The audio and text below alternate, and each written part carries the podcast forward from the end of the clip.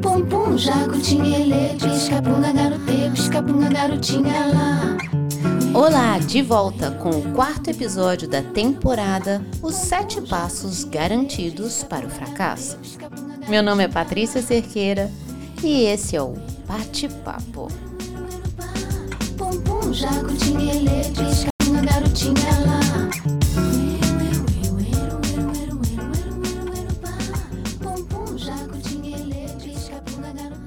Na minha experiência de vida, eu posso dizer que quando você começa automaticamente a priorizar o que não te acrescenta em nada, sabe o que acontece?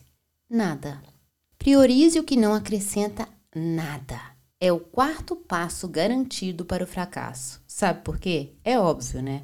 Mas acontece. Eu já caí nessa e por um tempo nem me toquei disso. São tantos afazeres que envolvem o nosso dia. Dentro deles tem aqueles que não podem faltar, aqueles que deixamos de lado, outros que gostaríamos de incluir e aqueles que são a famosa perda de tempo. Eu me via diante de mil coisas que eu queria fazer e não conseguia. Os meus planos para mim sempre foram muitos, alguns deles, na minha opinião, bem difíceis de realizar. Mas o que é fácil nessa vida? Enfim, eu colecionava ali meus planos na minha gaveta para os intervalos de tempo. Eu disse intervalo de tempo. Por muito tempo foi assim. Priorizei o meu tempo com o que não acrescenta em nada para os meus planos. E só nos intervalos, em um espaço entre uma coisa e outra, é que eu cuidei deles como pude, ou seja, nunca em primeiro lugar. Até que um dia eu resolvi fazer diferente. Isso aconteceu graças à visita de uma amiga profissional em design de serviço, a Verônica Andrade, que me aplicou uma dinâmica desenvolvida por ela mesma sobre design thinking. A dinâmica demorou horas e me levou a descobrir que o que eu mais queria era o que eu fazia somente nos intervalos de tempo das minhas outras funções. Aquilo foi como um estalo na minha cabeça. Me levou a ver nitidamente que as minhas prioridades do dia nada tinham a ver com as minhas próprias prioridades. O que me faz bem, o que eu quero para mim. O resultado da dinâmica foi que o tempo que eu gastava com os meus próprios projetos era o tempo que eu nunca tinha. O mais importante para mim foi por muitos anos o menos importante a fazer. Não faça como eu fiz. Priorize o seu tempo com o que te acrescenta. E agora eu estou aqui com a Verônica Andrade e ela vai nos falar um pouco mais sobre o design thinking. Ei, Verônica, um prazer ter você aqui hoje. Oi, Pati, tudo bom? Obrigada pelo convite. Então, né, falar um pouquinho do design thinking. O design thinking, na verdade, ele é uma forma de pensar, né? Se a gente traduzir do inglês, design thinking significa projetos do pensamento, um design pensante, digamos assim. E foi muito legal quando você me disse, né, como isso tinha influenciado você na sua vida pessoal, porque ele também pode ser aplicado na vida pessoal de cada um, né? Porque é sobre a gente enxergar realmente o que que a gente precisa, né? O que que está faltando, né? Não ficar preso ali no que está doendo, no que está difícil, é, no que está complicado, né? Mas é enxergar como que a gente pode resolver aquilo, né? Qual é a real necessidade. Fantástico, muito interessante. Você me falou hoje, a gente conversou um pouco, o tal do ponto cego. Você pode falar um pouquinho para mim o que, que foi isso que a gente conversou há pouco? Ah, então, né? O ponto cego. Eu não sei se todo mundo usa o ponto cego, mas quando eu entrei neste mundo, né? É, que sempre via qual é a real necessidade, né? Qual é a necessidade, o que, que as pessoas precisam.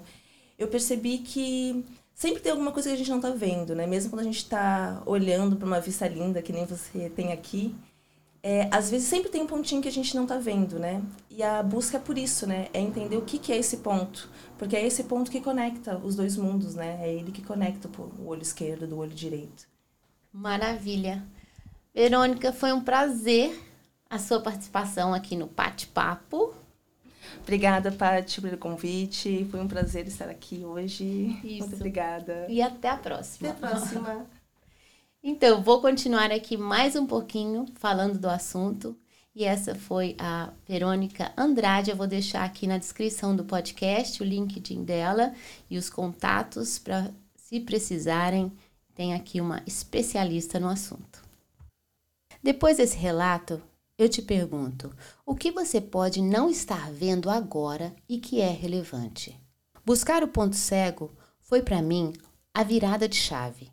Me fez enxergar além da fachada que a gente coloca na nossa frente. Enxergar o que a gente ainda não viu ou não quer ver?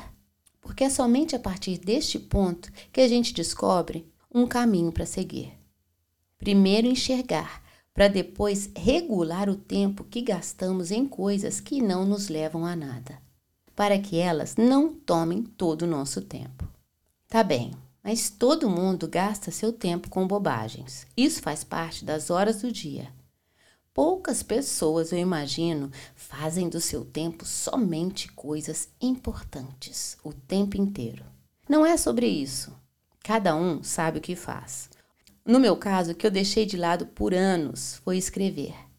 E quando eu me dei o direito de ocupar o meu tempo com a escrita, que eu descobri que era isso que eu sempre quis e quero fazer. E sabe o que aconteceu? Eu publiquei o meu primeiro livro, O Adeus Preocupação, eu escrevi o segundo livro, que será lançado esse ano. Eu iniciei um perfil de frases no Instagram, que agora já chegou a mais de mil frases, e que me levou tão longe que eu nem imaginava chegar. Isso aconteceu porque eu priorizei as minhas prioridades. Isso mudou a minha vida. E o melhor da história: nada deixou de ser feito. Eu continuei fazendo tudo mais que eu fazia Somente as prioridades mudaram. Priorize o que te acrescenta e você vai ver o que o tempo fará com você.